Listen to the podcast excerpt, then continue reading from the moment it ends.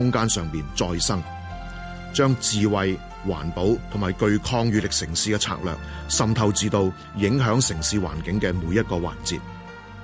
真祥，你同我不約而同選擇咗城市規劃作為我哋嘅終生事業。城市總要發展，總會轉變，而城市規劃就係主動參與呢個城市轉變過程嘅一項專業。城市規劃亦都提供咗一個公開嘅平台，俾持份者攞到資訊、發表意見，然後作出決定。雖然呢啲決定往往未能夠令所有人都滿意。你離開香港好多年啦，但係對香港嘅關心從來冇消減。香港係你我嘅家。請你結合喺外國長期從事城市規劃研究同埋工作經驗，就香港二零三零 Plus 提出意見同埋批評，我哋一定會虛心聆聽㗎。我將會喺十一月二十二號喺規劃處處長呢個崗位退休，離職之後，我會以香港一市民同埋一個專業規劃師嘅身份，繼續參與香港二零三零 Plus 為期六個月嘅公眾參與活動。嗱，如果你有計劃喺呢段時間回港，我哋可以相約一齊參加香港二零三零 Plus 嘅論壇，重拾我哋多言好辯嘅青蔥歲月。凌嘉勤，二零一六年十一月十九號。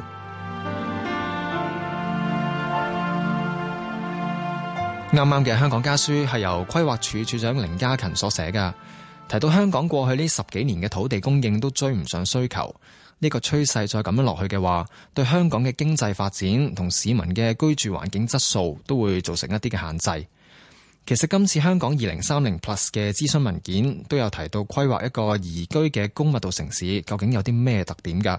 好似話善用藍綠自然資源咁，所謂藍就係指水體，綠就係指一啲綠化嘅景觀。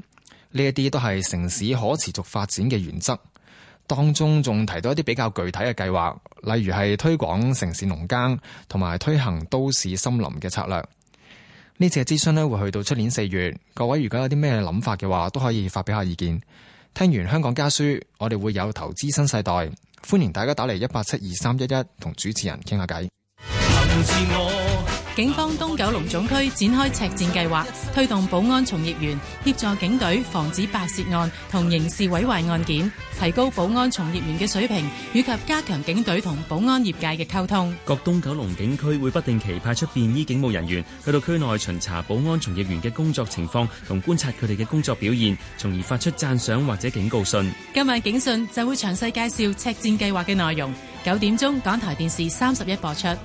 祝心理主持黃仲遠、李秋婷，以下邊一個安排唔算係工作生活一體化？A 公司呢籌組一隊足球隊；B 公司呢而家決定一日只係工作六小時啫；C 公司呢提供資金俾同事呢做一啲初創企業；D 公司呢係會提供人脈同埋資源俾嗰啲同事呢去做一啲社會創新嘅，即係一啲造福社會嘅項目。星期日晚八點半，香港電台第一台。個人意見節目《投資新世代》現在播出。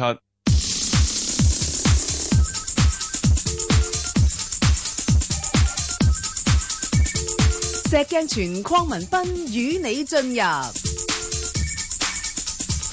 投資新世代。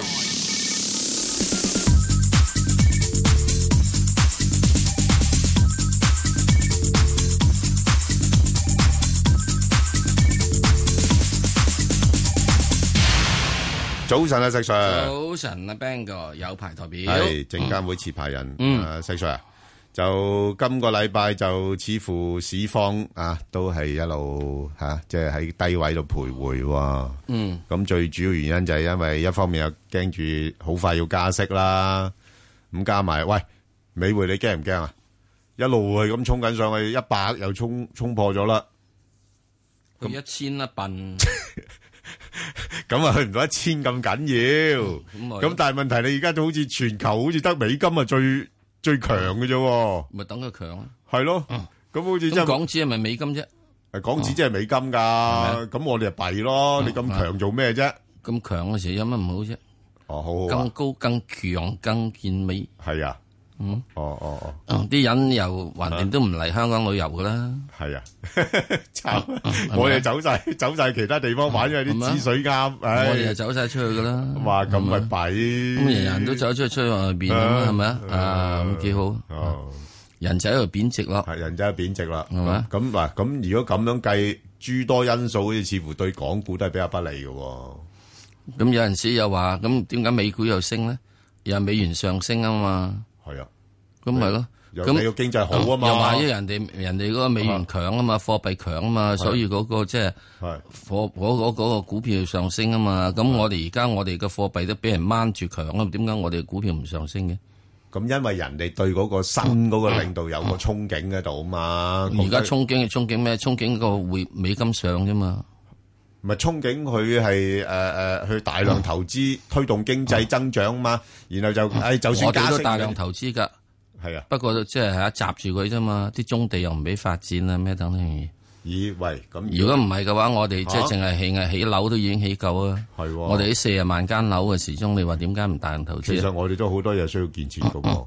係啊，咁啊啊啊係喎啊，特朗普佢話要使人羨慕嘅係呢個公共交係咯交通呢個系統啊。喂，我哋香港地鐵蝕底啊！係咯，香港地鐵全世界入邊 efficiency 同埋好嗰個樣嘢，哦喂，機好場正咁㗎渣咧，機啊場都好嘢嚟㗎。機場好過人啦，係啊，你美國機場有幾時跟得到呢係啊個？即係我哋赤鱲角機場就係而家你去，去其他地方睇到咧，其實香港好多嘢都幾好嘅。係啊，啊即係我哋已經係呢個名列前茅噶嘛，不過人人都話香港差啫嘛，哦咁樣樣，咁冇法子嘅。啊咁你唔認，啊你唔認自己尋找不足喎，即係有啲不足嘅地方㗎喎。唯一最不足嘅就係大家意見太多咯， 因為得個 top 字，唔係 嗯齋 talking 係係嘛？即係冇實係好實簡際單行動。香港其實最大一個問題就係真正人才不足，哪方面？邊啊方方面面都係係係啊。嗯除咗 U 蛙鬼叫嗰啲人才最足之外，做嘢嘅人才真係不足。咁我哋成日話唔提供唔夠足夠機會俾我哋啲人。啊系啊，嗱，我哋有好多機會嘅，將啲地下啲磚掘咗出嚟之後咧，啊我哋又要提供個機會俾人哋鋪翻啲磚落去㗎，係咪啊？ 你係你要肯肯落實先得喎。啊咁一定落實嘅喎，如果唔係條路一爛嘅話，即刻就俾人投訴噶咯喎。係係，呢方面可能會快少少。啊啊一定會快嘅喎。咁即係你其他好多嘢做嘅時鐘，就好多啲係原有嘅係啲各個方面嘅既得利益者。係。咁如果呢啲咁多嘅既得利益者，嗱，我個人咧係好簡單，我個人好獨裁嘅。我一開始已經講明呢樣嘢先，你唔啱聽我嘅咧就算數。因為各個各方面嘅既得利益者，個個都話要攞着數嘅話咧，嗯個個都有佢嘅觀點，個個有觀點。嚇，咁於是咧就本來由應該咧係呢個係啲農地價格，例如農地價格啦嚇，係啊嚇大家平均好啊嗱，誒你六百蚊尺賠俾你賠，但係有個唔得啊，我叫六百零一蚊啦，隔離見到佢六百零一蚊唔得啦，我要咗七百一十蚊啦，係一路嗌上去，嗯一路嗌上去，咁你變咗咧喺整體嘅嘢做都係困難嘅，係係咪啊？ 咁到時你而家要做嘅話，譬如你好似前一個階段啊，到到有啲居屋啦咁出嚟，咁、人一樓價跌咧，舊年啫嘛，唔係好遠啫嘛，嗯係啊，樓價跌之後冇人去呢個買居屋噶啦。嗯，係咪啊？咁啊，呢個傳媒又話，唉，啲居屋冇人要啊咁。到到最近咧，話又唔係你唔夠居屋，係咯，係咪啊？咁即係好多時咧，我哋第一件事喺各個方面咧都係誒、呃要求係好多。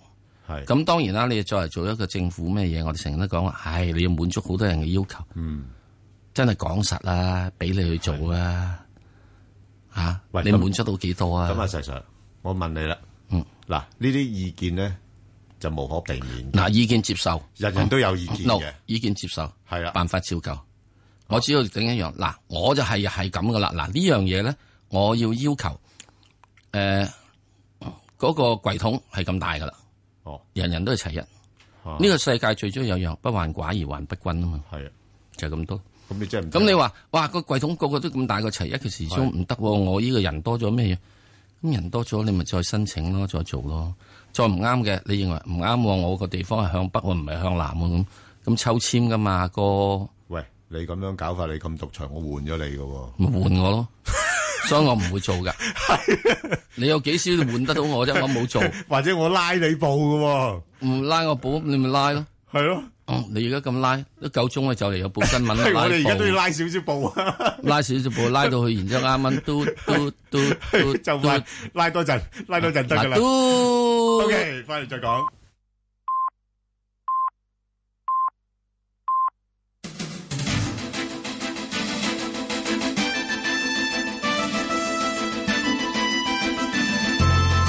香港電台新聞報道。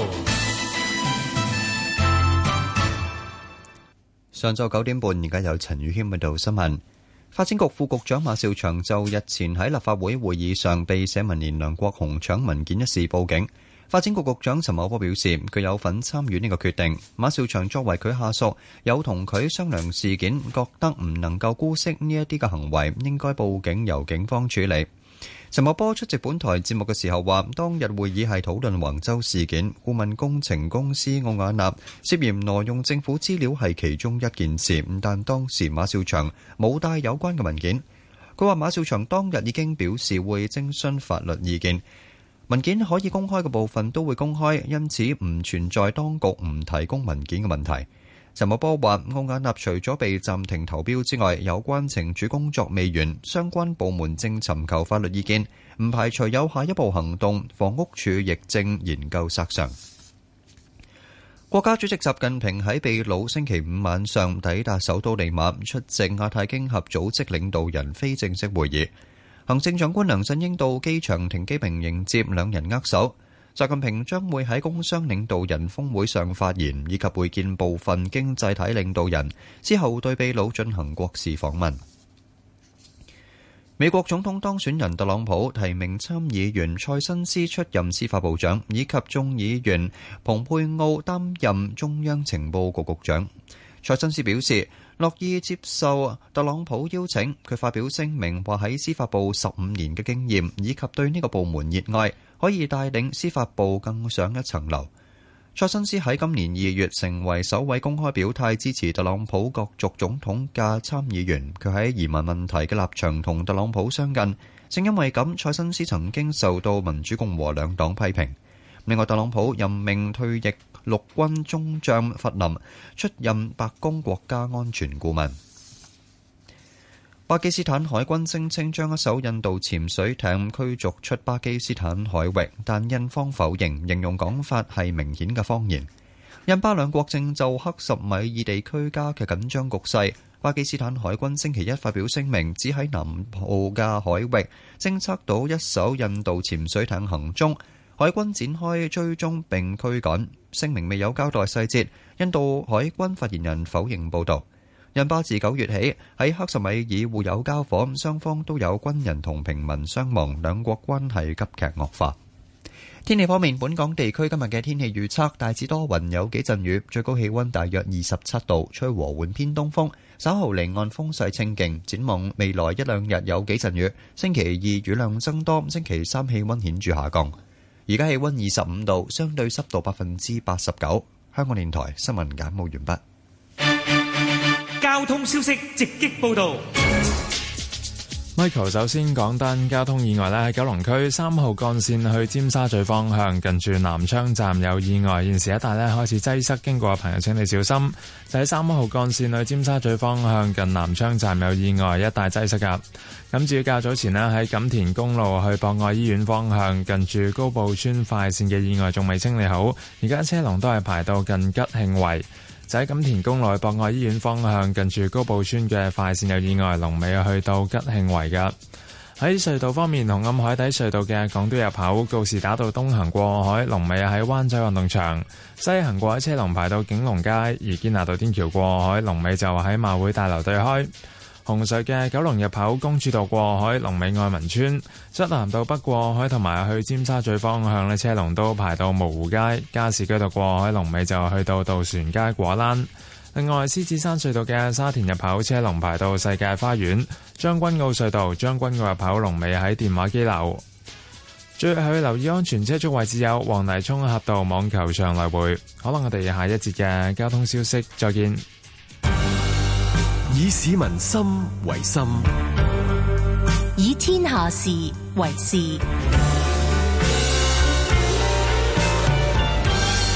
FM 九二六香港電台第一台，你嘅新聞時事知識台。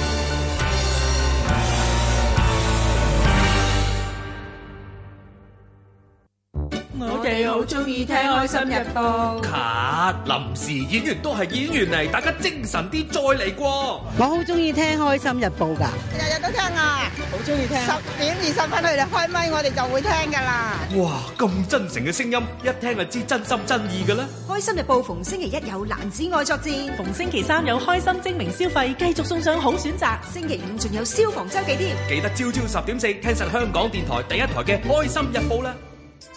選舉委員會界別分組選舉會喺十二月十一號早上七點半至晚上十點半進行投票。投票時，請用票站提供嘅筆填滿所選擇候選人姓名左邊嘅橢圓圈，選擇唔可以多過席位嘅數目。將填好嘅選票放入封套，再按箭嘴方向放入票箱。二十幾萬已登記嘅投票人，請踴躍投票。查詢電話：二八九一一零零一。想健康一點，聽精靈一點。肺癌係本港頭號癌症殺手，若果早期發現，手術切除仍然係治療嘅首選。不過傳統嘅開胸肺手術，長長嘅疤痕之餘，亦都有相對大嘅風險。星期一精靈一點，同大家講解單孔微創胸肺手術，唔單止能夠減少創傷，仲可以減低神經受損機會。星期一至五一點到三點，健康熱線一八七二三一一，香港電台第一台精靈一點。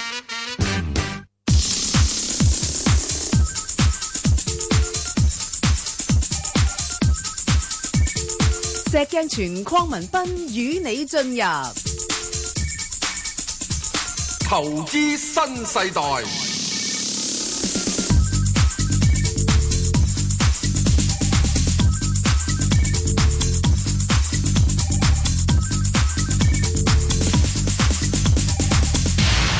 好啦，翻嚟啊，唔拉布啦，係拉完啦，咁啊聽電話啦。嗯，黎女士，喂，早晨啊，早晨。早晨，阿 Sir，係早晨啊，係兩位好，係早晨，係早晨，好慘啊嗯，點解咧？我啊揸咗好多好多啊，要結單咧，成兩張幾廿歲啊，都唔 要玩咁多。好啦，唔緊要啦，同你處理五隻啦，你就噏五隻嚟啦我。今日唔抽五隻出嚟，係得好，係誒一二九九友邦，係四廿七嘅。誒，同埋九四一，係中移動八十五個係半，誒四六零兩個二，嗯嗯 Ờ, 誒一八零零中交建十二蚊，嗯八五七七個半，呢啲買咗好耐。哦好，OK，你好啦。你教我點處細置細佢啦，我抽五隻啫，仲有嗱，我我先答咗佢兩隻先，好冇？好，好咁啊，我答你誒四六零啦。咁啊，四六零咧，你睇翻佢嗰個情況咧，就誒因為都去唔到兩蚊誒嘅。佢唔到兩蚊㗎，佢誒上半年嘅業績麻麻地係啦。咁不過就始終投資者對啲誒藥業股咧都係比較上睇好嘅，咁所以佢又唔係好跌嘅。啊，咁你佢間唔中就炒一炒，咁佢就炒到去兩蚊度咧，佢就回頭因㗎啦。為你去過兩蚊，我成日撳佢都好 慘。誒，佢有有試過嘅，有試過去，不過佢佢好耐佢啦係係佢去一去佢就好快落翻嚟㗎啦。係啊係啊係啊，啊，咁所以你就要誒捕捉嗰個機會咯，嚇、即係譬如佢誒誒十一月十號咧，曾經試過去過誒、呃挨近兩蚊嘅，一個九毫九，係啊係啊，我係睇啊到睇到，係一個九毫九啫兩個二啊嘛。係佢就唔去到兩蚊啦，一個九毫九就回啦。咁所以你暫時嚟講咧，佢就會喺翻大概係個八至到兩蚊度咧呢個幅度裏邊上落嘅。哦，咁兩蚊係咪我走晒嘅咧？誒兩蚊，如果你重貨你走咁啲咯，都係咯。因為我同仔女都買過。哦，咁樣樣係唔緊要嘅，呢只嘢你係可以多啲留意嘅。不過佢就係咁嘅，佢係勾一輪之後咧，佢誒間唔中會誒炒一炒上去，尤其是一一話佢回購咧，有冇留留意到公司有時我話有留意，但係係佢都去唔到兩蚊。係啦，咁佢係暫時去唔到嗰度嘅，因為個業績可能唔係咁好今年啊。咁啊，另外頭先誒問嗰只一八零零咧，中交建咧誒十二蚊嗰啲位比較高啊，唔會咁快去得到住㗎。好耐啊買咗。係啦，我知好耐噶啦，所以你你有冇留意到咧？通常佢又係咁嘅，去到九個零佢就回噶啦，係咪？係啊，十蚊又去唔到。係十蚊又去唔到噶啦，咁所以你十二蚊就更難去得到咁如果係咁嘅話咧，我個策略咧，我就中意炒波幅嘅。係我都想，但但係你係唔知幾多個，誒問下你哋指教嗱，下。好簡單，誒波幅大，暫時嚟講咧係八個半至到九個半，哦，係啦，八個半至九個九個半，兩咁咪走咗去。係九個零你走咗佢，誒，但係因為因為佢唔會跌得太多，因為佢有 A 股㗎係，A 股而家係高過 H 股咧，差唔多一倍嘅，哦，係，所以佢個價唔會跌得太多，你可以走唔走都得嘅，就但係你話要去翻十二蚊就好長時 間咯，係咯，咁我我三年都唔知得唔得。係啦，我就寧願走走共咁樣分分鐘我係啊係啊係哋啊就我哋賺錢 嘅呢只工具，即係買得安心嘅，好嘛？好，咁啊，石 Sir 你答佢其他嗰三隻啦，一二九九、九四一同八五七。一二九九係進入一個調整期，誒嚟緊嘅調整期可能會有得係誒一兩個月咁長都得嘅。嗯不過喺呢誒佢最低去到幾多？我想再。個誒哦呃唔好加碼，唔好加碼，唔好加碼。你加碼嘅話，你等一加碼你等，如果要加碼嘅，等一個月之後先再睇啦，好唔好啊？之但係咧，你現在又唔需要太急於去沽售住，咁佢應該喺下個禮拜應該有少少嘅反彈。你係入貨價係四十七蚊，咁佢應該係四十七蚊可以俾你走得到嘅，咁你唔走就算數啦我嚇。哋四十七蚊喎，咪平手。係你平手咁平手算啦，好過你啲咩誒即係中石油嗰啲咁，你想平都平唔到手啦係。啊，我想平手，想係、話。你梗係想平手啦，係人都想平手，不過唔得咧，係咪啊？買咁咗好耐啦，仲唉，啊唔好理佢先嗱。而家首先同你講咗即係嗰只即係友邦先。如果下個禮拜見到四十七嘅話，就係即係呢個出咗佢啦。係咁啊，中移動咧，誒、你一個月之後先再睇翻佢，係可以再睇翻嘅，冇、問題嘅，係可以再睇翻哦嘅，好冇？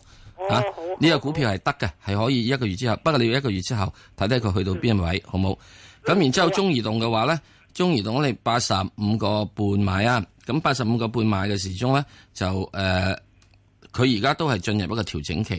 咁呢個調整期咧，我相信都係需要維持，因為大致上起碼都要有到係誒、呃都係要一至三個月到嘅佢調會整唔期會。去到八十蚊咧？誒八十蚊係有機會嘅，有機會我係有機會。加嗱， 80即係我就覺得你而家唔好喺呢度加碼住，好冇？因為點解哦咧？亦都要等一個月之後，因為而家全世佢最主要收入係喺人民幣。咁你全世界都睇人民幣貶值嘅話，你係收入緊一個貶值緊嘅人民幣，人咧睇衰你嗰個價格睇低啲噶啦。所以咧，你呢個去到呢個階段嘅時候，你唔好加碼住。你去到咧，首先第一件事要睇咧，就要睇翻佢即係穩定咗落嚟先。我亦都覺得係一個月之後你先再睇佢。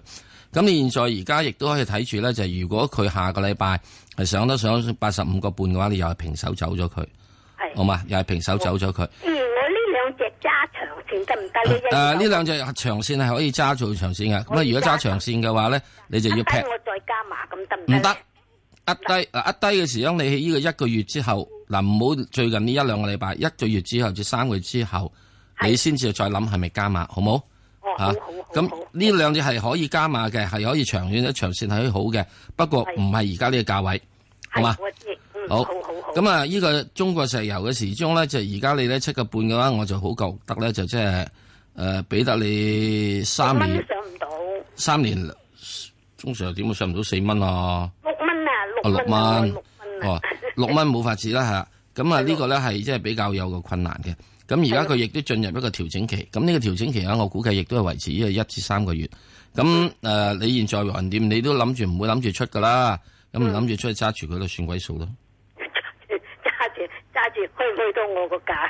誒誒，揸佢幾個月去唔去到啊？揸、幾個月去唔到，揸幾年唔係 啊，我即係揸揸幾年啦，都未必一定得。當我佢去得到六個半到，我都走咗。好啊，咁如果你去到六個半走咗佢啦，冇問題啦，好嘛？啊，但呢好啊好啊啊好啊呢呢呢只中石油千祈唔好加碼，好冇？咁然之後呢個係誒友邦呃啦，同埋中移動嘅話咧，誒若然係要加碼嘅話，中移動喺八十蚊附近度啦，嚇，即係我係俾一個好低嘅位。如果唔係嘅話，你要睇翻即係過去即係三個月之後。睇睇佢而家最低佢做咩？咁友邦我俾佢要，如果我真係要要要你，加碼我如果真係俾個俾個加碼嘅位你嘅話，我亦都會俾個相對係低嘅位嚟嘅。咁呢個位咧，你就會需要我自己會睇到啊，係去到係大致上係誒、呃要到去到真係好對唔住嚇，即係要去到四十三啊或者四十二度，好哦嘛？四十啊三、四十二度，好嘛？咁你就可以諗下加碼。我嗰日咧，呢張呢嗰個呢張叫我啊，佢話誒加啲啦，你得㗎喎，嗰四千加埋嘅一萬。我話吓，都未跌低我個價又。你第一件事，哦你話俾佢知，你話我睬你都傻啊！ 講完，好嘛？唔該好晒，嗯得， OK，好唔該，拜拜。好啊，何太，何太，好何太，何太，何太行咗去邊？去咗沙沙買嘢咯。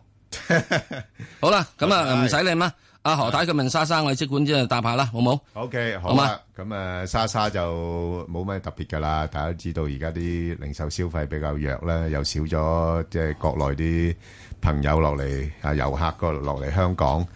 咁啊，不過呢只股票咧就吸引嘅地方就係公司仍然都係維持一個比較誒、呃好嘅派息啊咁樣樣啦嚇，咁啊息率都有大概四五厘咁樣樣，咁啊所以暫時睇啲人又當佢啊最壞嘅時間過咗，因為個盈利基數誒、呃已經係低咗啦嘛。不過我自己覺得呢只股票係可以嘅，即係大家如果係想呃捕捉下咧，誒、個波幅咧。佢應該係介乎喺翻咧，大概係三蚊啦，至到大概三個半到呢啲範圍裏邊度上落嘅。咁啊誒十一月廿三號會公布中期業績，咁啊又睇下佢個業績嘅情況啦。啊，暫時就三蚊至到三個半呢啲位上落。好，咁啊，趙女士，趙女士，趙女士，係啊，趙女士，系你好，你好誒你唔好該阿 Sir Sir，诶唔該，诶二六三八咧，我就係诶七蚊一號入嘅，嗯，七個一入，咁樣咧诶使唔使止蝕同埋咧上網幾多沽咧？唔該，誒呃呢個咧，亦都係係公用事業，亦都係呢個係息口敏感股。現在而家亦都係進入一個所謂嘅調整期，凡係息口敏感嘅咧，都係喺啊特朗普當選之後咧，誒、呃之前已經走落嚟就走落嚟，未走落嚟就俾人踩落嚟。咁所以而家暫時嚟講，你嘅七蚊一毫子買嘅時鐘就唔係蝕好多嘅啫。咁我估計佢仲需要有少少嘅調整，調整嘅幅度咧唔會太多嘅。咁啊，大致上可能去到大概誒六個半到啦咁樣樣。如咁果揸住佢好冇收息好唔好咧？誒、呃你揸住佢收息嘅話咧，亦都冇乜問題，因為佢差唔多有成六厘息咁滯。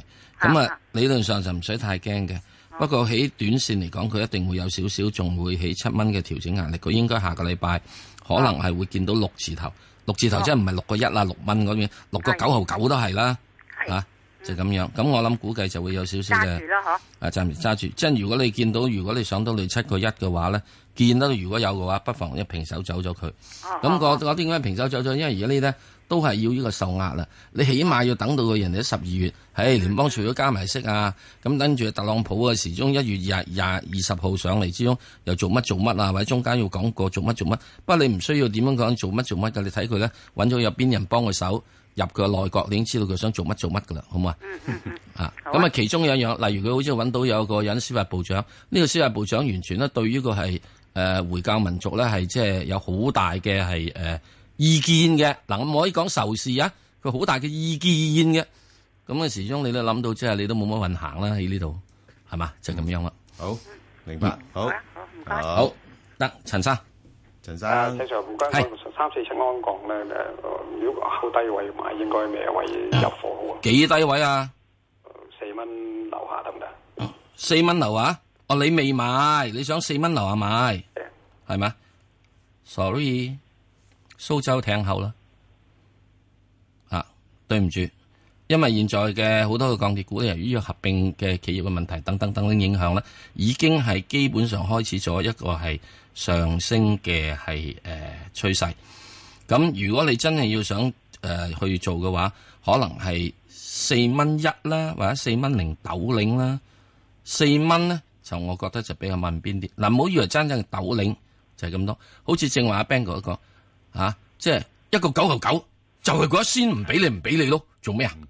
係咪啊？嘿，我哋揸 lift 噶嘛，就係留住你喺度。啊，我揸 lift 噶嘛，係嘛？差呢位。啊，咁所以呢個咧，我覺得四蚊咧比較有啲困難，四蚊零豆領啦，俾高啲啲啦，好嘛？或者四蚊一啦，俾多一毫子啦。咁如果跟住之後嘅時候，你係可以係上網啦。嗱，上網又唔係好多嘅啫喎，因為佢最低位係由兩個六上嚟喎，你唔好唔記得喎。佢兩個六上嚟嘅喎，哇！你點解會見到嗰陣時嘅時鐘？你揾到人人都話鋼鐵業死就死就死，佢就呢嗰陣時鹹魚翻生俾你。咁上嚟嘅時鐘佢可以去到，佢可以大致上去到啦，大約四個八度咯。咁又唔係好多嘅啫，收出嚟四蚊入嘅話咧，係有八毫子。咁當然咧，廿個 percent O 唔 O K？嗱，如果仲好啲嘢咧，佢就可以上六蚊。嗱，呢個上六蚊咧，我就會講感覺有幾樣嘢。你要真係一路一帶咧，好勁勁勁勁勁勁勁咁出嚟先得，好冇？講完啦，仲有一樣嘢，誒、啲無縫鋼管啊，你要俾歐洲佬咧，又要唔好俾佢要抽呢、個誒、呃反傾銷税先得。嗯，好啊都都出边嗰啲國家對我哋啲鋼材唔係幾客氣嘅，絕對唔 係，因為以前咧我哋做唔到無縫鋼管啊嘛。係嗯啊，哇咁啊係咁樣 s 俾你啦，即係到到我哋做到 s 翻去轉頭，好似佢話唔得啊，你呢個傾銷啊咁樣。係啊係啊。咁所以其實我覺得好簡單，咁啊橫掂我係傾銷，咁咪加價咯。嗯，係嘛，就係咁樣，好嘛？好，陳小姐，喂，係陳小姐係請講係我九八一㗎，係九八一誒嗯我一個零毫四買入，一個零幾啊我想問一個零毫四一個零四啊，後四係啊，一個零毫四嗱，佢最近就一蚊零四先係咪啊？係啊係啊，嗯一好一點零四咯係，啊，一點零四係。佢最近延遲咗嗰個誒股份合併啦，去到十月七號啦，係咪？咁啊，所所以個股價咧又好似回一回，但係回完之後咧又再上翻去。咁所以我自己估計喺合併之前呢個股價仍都會比較上偏強一啲嘅哦嚇。咁啊，之前回咗落嚟啊，主要係因為投資者對啲科技股咧係比較上係有啲戒心。咁但係我相信呢個又係一個短期嘅現象嘅啫。咁啊，暫時睇誒、呃你呢啲價位買嘅，我諗你暫時揸住佢先咯。誒揸到幾時係合併咗之後？誒係其實合併之前我要走啊，嗱，我我覺得如果合併之前嗯佢係炒一炒上去嘅話咧，我會合併之前走咗佢先嚇，哦即係十月七號就放，誒呃十月十月七號之前啦之前，係啦。如果佢誒即係合併之前冇炒過嘅話咧，我就等一等佢。係啦，通常如果係合併咗之後，如果冇咩新嘅消息嘅話咧，啲股份通常會係先行整固一下先嘅。嗯，係啦，就係咁樣樣咯，好嘛？好好，唔該好晒你唔該，拜拜好，拜拜，好。啊嗱，我想講少少呢個即係合併嘅嘢咩？係合股啊嗱，合股嘅時候，如果啲人係有心炒佢上去嘅話咧，係嗯有心炒佢上去咧，佢一定會晾住一個相對高位嘅。係啊，嚇，嗯，咁之後如果有啲人咧係諗住係即係誒執佢落嚟，嗯即係即係即係即係整咗上去之後，然之後削佢落嚟嘅話嗯咧，佢有兩樣嘢，第一喺合併之前咧炒得相對高， 係啦，相對高。啲人覺得話都差唔多時間收割下先咁吓，啊。即係不如佢而家咧，如係果佢上去而家現在上去過一咧，係啊就差唔多都好。而家一上上去過半咧，係你就要諗住啦。嗯吓，即係呢個世界冇乜理由咧，就喺呢個呃誒誒誒誒呃短短嘅十零日之前之之內咧，竟然而家價格會升咁多嘅。係除非你話俾我哋掘到金礦嘅啫。嗯咁啊，第二樣嘢咧，另一個嘢做法咧就會點咧，就係瀡咗上去之後咧，嗱，跟住之後應該有少少調整㗎。嗯，因為好多人都覺得，哇！你出咗嚟啦嘛，係啊做消息啦嘛，冇咩我咪執你咯。好係啊嚇冇咩好憧憬咁如果喺呢度啊咧，如果執多落有十個 percent 至到十五 percent 嗯係到，就可以諗下啦。啊，總之唔好唔好執得七個八嗯，嚇，咁咧又有得諗下。咁我會覺得呢隻嘢咧係有啲係誒心啦，想做唔止做大做大做強唔嘅嚇做大做強做大，做即是咧就唔止現在收嘅，唔係㗎唔係啊㗎而係一蚊嘅。我有興趣睇佢咧就係點啦？嗱，我一路都講呢只嘢係有條件做嘅，未合並之前嘅價格啊，兩個半嘅。嗯係呢個我大係好多好多年之前講嘅，因為純粹你睇嗰班人想做嗯嘅嘢嘅方法。如果佢若然係咁啊，嗱，未合並之前兩個半啦，唔係合並之後兩個半啊，啊合並之後兩個半就該會啦，啊咁啊呢個就大家可以不過不過不過，細 Sir 你又唔好講得太好 住啦。嗱嗱呢個 咧嗱人會轉。越會圓係啊我驚嗱，我以前嗰陣時睇法係呢樣嘢，啊我覺得中心嗰隻嘢咧係因為我咁樣睇佢係嗰陣時啊，咧你你有即有係個我曾經時佢間佢對過我唔忠心噶嘛，踩得好緊要㗎，又話人哋成日祈禱啊嗰啲諸如係啊，此類咁啊佢唔對我唔忠心啊嘛，咁我咪唔會對佢忠心咯。嗯即係佢如果對佢忠心，佢做得好好地咧，嗱係呢只咧係喺呢個中國今時今日嗰個嘅係誒製造業啊，同埋所國國即係國家之所需啊。係其實係佢有發展佢前景，有佢嘅有利條件。嗯絕對有佢發。不過之前一排嘅時鐘就真係，唉，真係都唔知點解咁搞。你知嘅，係啊，唔好再講啦。不過 好啊，好啊，OK，好，好，翻嚟再聽啊，李女士。李女士李女係士，早晨啊早晨，石 Sir，Ben 哥係早晨。想問下嗰個質域街嘅，係咁我而家未有貨，咁我想問下係佢成日最高而家係跌到應該係咩市價係入貨應該話？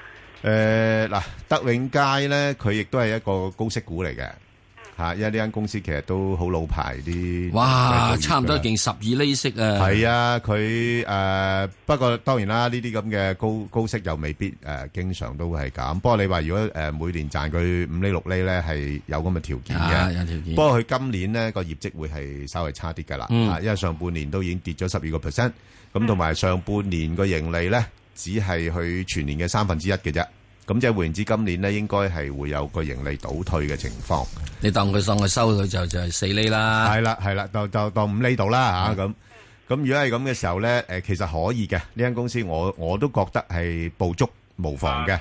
暫時咧就去翻大概五個一度嚇，即係因為誒五十二周低位都係五個一毫三啊嘛。係係啊，大概五個一至到大概誒五個一至五個八呢啲位度上落咯。嚇、咁而家咁低都應該入，誒、我覺得可以再低少少先。係咯係咯，再低我見到少少有成先五個三啊咁。係啦，五個三差唔多啦。如果落到五個二三，你可以開始買啦。哦哦係啦，但係如果誒咁好彩啦吓，即係佢又誒有時又啊啲誒啲銀局都係落後啊，炒一炒上去咧，咁上翻去五個七、五個八咧，你又不妨又走一走佢，亦都冇哦妨。係啦，因為佢今年個股股股價好難升住嘅，啲哦人會等佢最差嘅時間咧，都係會等佢宣布埋啲業績比較差啲嘅時候，先再重新部署個買佢咯。哦哦，好好吧，OK 因為佢公佈業績係應該係十九月定十月係咪？诶，呃佢、應該嚟講係要去翻诶、誒差唔多下年噶啦，即係可能三四月噶啦，哦，OK，好嘛？啊好啊好啊 o k 唔該好你好唔使 Ben 哥拜，OK，拜好，好，拜拜，好，好，阿陳女士係系啊，早晨啊，係謝陳女謝士 Ben 哥係好。我咧早幾日就買咗一九九一一個零三買咗，係啊我就將個誒諗住將個國美換咗佢嘛哦，咁啊係國美咧，我好多次想換都冇換到，所以哦咧我又換咗呢只，唔知點睇咧？唔該你哋幫我。係诶、誒石 Sir 呢只咧就做嗰啲嘅直交產品啊，直交產品，但係個盈利麻麻地嘅喎，唔知點解，即係咁多年都好似冇乜錢賺咁喎。诶，一个零三嘅話，我估計你係短線嘅時之中咧，會有嘅機會彈一彈上去，彈到頂籠就係一個一度。咁哦所以如果一個零三度出到嘅話，係一個一咧，佢頗大頗大阻力嘅。即係我唔係話佢一定唔穿啲阻力啦吓，不過嗰度有好大阻力。咁、所以若然你一個零三，你而家暫時揸住佢，到到呢個一個零三啊，一個零四，你可以出咗佢，好嘛？哦，啊，咁你之後嘅時鐘你就去誒、即係唔好睇佢住啦，等佢都係再再即係啲啲啲啲啲即係有大作為先啦。我我諗而家嗱咁多個股票個價跌得咁低咧，就唔需要買呢一類咯。因為呢類係冇咩冇咩冇咩誒誒準則俾我哋去評估啊，因為個盈利嗰方面咧都仲係處於虧損嘅狀態，係嘛、即係同埋睇翻過往嚟講，亦都唔係話誒，即係個派息記錄亦都唔係真係咁好，嗯，係啦，咁所以應該係揀翻一啲比較好質素啲嘅股份去買咯，好嘛？嗯，哦，好，係嘛？OK，好好，誒，招生係招生。咦，招生又行開斷咗線，行開咗啦吓。好啊，嗯唔緊要啦，阿招生佢都問呢個保利協鑫啫，呢個都值得去講講嘅。嗯誒、保利協鑫能源，咁好多人就認為呢啲都係呢個咩啊嘛，係咪啊？做咩啊？做啲嗯誒硅片咯，硅片啊嘛，即係清潔能源啊嘛，做硅係啊係啊啊清潔能源太陽能好好啊嘛，太陽能好好啊嘛，係係係啱啊嘛，好好啊嘛，好好啊嘛，好好好咯，而家俾你好好好 咯，嗰個股價咪去去去咯，哦係去去去咯，係咪啊？咁啊而家咪跌到落去油啫嚇，啊你唔好睇佢以前啊，以前仲勁啊，係咪啊？而家咁咪去去去啦。嗱，首先第一件事不過就似係乎好似佢高峰期都過咗，對，係嘛？對，係啊，對個股價都未叻過嘅，由三蚊而家直到落嚟一蚊，係咯係咪啊？咁整體嘅時鐘你哦要一點睇啊一年嘅時候去到五個幾人錢嘅唉，啫仲啦都唔怕，仲所以咧好簡單啦，即係好啊多時之中咧，就大家都覺得就係第一件事咧，誒清潔能源啊，或者等嗯係啊等呢個所謂嘅係要對球 friendly 咧，都要對球友善咧，係需要出錢噶，係係要國家支持噶。咁咧，如 果你如果你個人都認為支持唔到咧，係啊，你就要呢個咩啦，國家支持啦，係啊。啊喺呢度順便講講，例如好似我我咁樣，啊我農場方面中電咧就支持我喺度整咗個太陽能板啦。啊我見到係嘛？ 嗰日賣咗廣告啦，嗯啊，咁嗰陣點解會要咁做咧？好簡單咧，因為我有咁嘅需要。哦，我有咁需要。係咁，你唔係好多人咧，即即係誒覺得話要乜乜乜乜嘢，即係你一定要有咁需要你先到做咯。嗯，冇咁需要嘅時鐘咧，係有啲啲嘢咧冇嗱，都係㗎，係有人資助我㗎，你知道邊個資助我㗎啦，係咪啊？嚇你你梗係有人資助你係嘛嘅係咪啫係嚇啊，咁啊中電資助我，然之後我先搞嘅咋。如果你係啊叫我淨係搞嘅話咧，我就真係諗啊諗。不過不過咁。話喺司法部嘅十五年經驗，以及對呢個部門嘅熱愛，可以帶領司法部更上一層樓。塞申斯喺今年二月成為首位公開表態支持特朗普競逐總統嘅參議員。佢喺移民問題嘅立場同特朗普相近，正因為咁，塞申斯曾經受到民主共和兩黨批評。另外，特朗普任命退役陸軍中將弗林出任白宮國家安全顧問。天氣方面，一股偏東氣流正影響廣東沿岸，同時覆蓋該區嘅雲帶正逐漸轉薄。本港地區今日嘅天氣預測大致多雲，早晚有幾陣雨，日間部分時間有陽光，吹和緩偏東風，稍後離岸風勢清勁。展望未來一兩日有幾陣雨，星期二雨量增多，星期三氣温顯著下降。而家氣温二十五度，相對濕度百分之八十四。香港電台新聞簡報完畢。交通消息直擊報道。早晨啊，而家 Michael 首先跟進翻較早前三號幹線去尖沙咀方向，近住南昌站嘅意外呢，仲未清理好，一帶交通都係有啲擠塞㗎，車龍排到近昂船洲污水處理廠。就係三號幹線去尖沙咀方向，近南昌站有意外，仲未清理好，龍尾去到昂船洲污水處理廠。另外喺錦田公路去博愛醫院方向呢，較早前近住高埔村快線嘅意外，亦都係未清理㗎。而家車龍排到近吉慶圍，就喺錦田公路。去博愛醫院方向，近住高埔村嘅快線有意外，車龍排到去吉慶圍。隧道方面，紅磡海底隧道嘅港島入口，告士打道東行過海，龍尾喺灣仔運動場；西行過海車龍排到波斯富街，而堅拿道天橋過海，龍尾就喺馬會大樓對開。紅隧嘅九龍入口公主道過海，龍尾愛民村；漆咸道北過海同埋去尖沙咀方向車龍排到佛光街橋底，加士居道過海龍尾就去到渡船街果欄。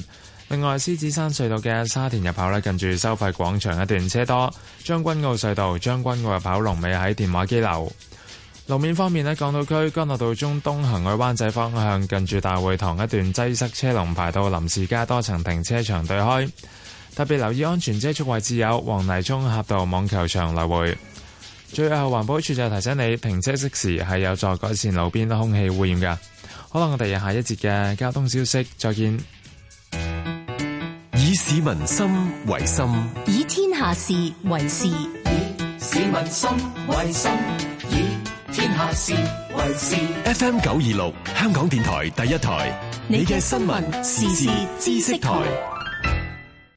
而家香港嘅情況咧，我覺得就悲觀嘅，有時都好無奈，點行落去啊？咁樣但我都唔知 啊。我自己都係喺呢度出世嘅。我係喺香港土生土長，我哋嘅意見必定繼續反映嘅。因為我都係香港大。自由風，自由風。喂，係請講啦啊我啊係覺得好感動咯。大家連埋一線咪好咯。星期一至五黃昏五至八，香港電台第一台自由風自由風，召集香港嘅聲音。等上樓，等長者宿位，等喺醫院，揾地係難嘅，仲要等睇門診，等做檢查，等做手術，醫護人手係唔夠嘅，等仲有咩要等？我哋要迎難而上，改善民生。新一年施政報告同財政預算案現正進行諮詢，講俾我哋知你嘅諗法啦。即上 policyaddress.gov.hk 或致電二八一零三七六八。一入屋咧就已經哇，四周圍都係名畫啦、古董啦，仲有啲留聲機啦，有好多陀錶啦、誒貝葉經等等嘅。哇！你你嗰個屋企係咪買重保險㗎？冇嘅，佢係隱世收藏家，至多樂趣 Sam 胡振秋先生。佢成日批評我噶，十件唔買，買一件咪得咯。咁我要犧牲我九件冇得買嘅樂趣，唔得咯。星期日朝早八點到十點，香港電台第一台車淑梅《舊日的足跡》。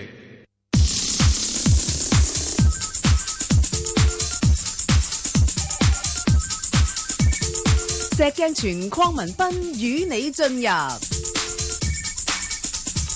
投資新世代。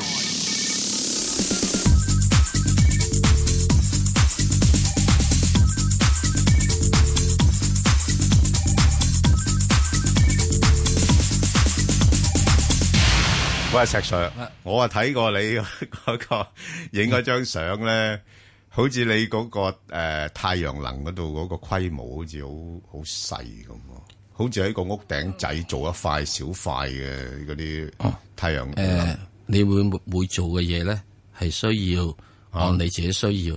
你如果只腳咧係得五尺四嘅話，你唔好做條褲腳咧 就五尺長嘅。係咪啊？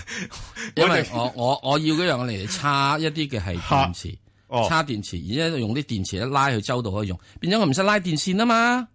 哦，嗰度已經嗰嗰塊嘢已經夠差好多噶啦，達差啊到好多咁嘅電目池啊的㗎啦。唉，但係好多目的，我差咗個哦電池，如果多咗之後落翻去正統系統，咁然之後我揸住我揸住嗰啲汽車係啊電池之後哦，即係汽車我抽住個汽車電池，我係哦周咧到去做嘢啊嘛，咁我唔變咗唔使拉電線，拉電線第一你有危險安全性嘅問題，仲要有一樣嘢，你要多咗錢嘛。哦我唔知啊，我真係唔識，我我覺得嗰幾塊板仔喂咁巴閉。誒嗱，你你夠我用就得，同埋慳咗我大概十分之一嘅電費錢。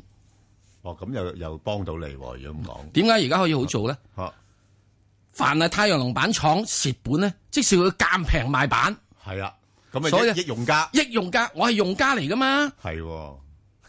佢賺錢，即係我要進攻佢。明白。好，我哋翻嚟诶听下陳生電話。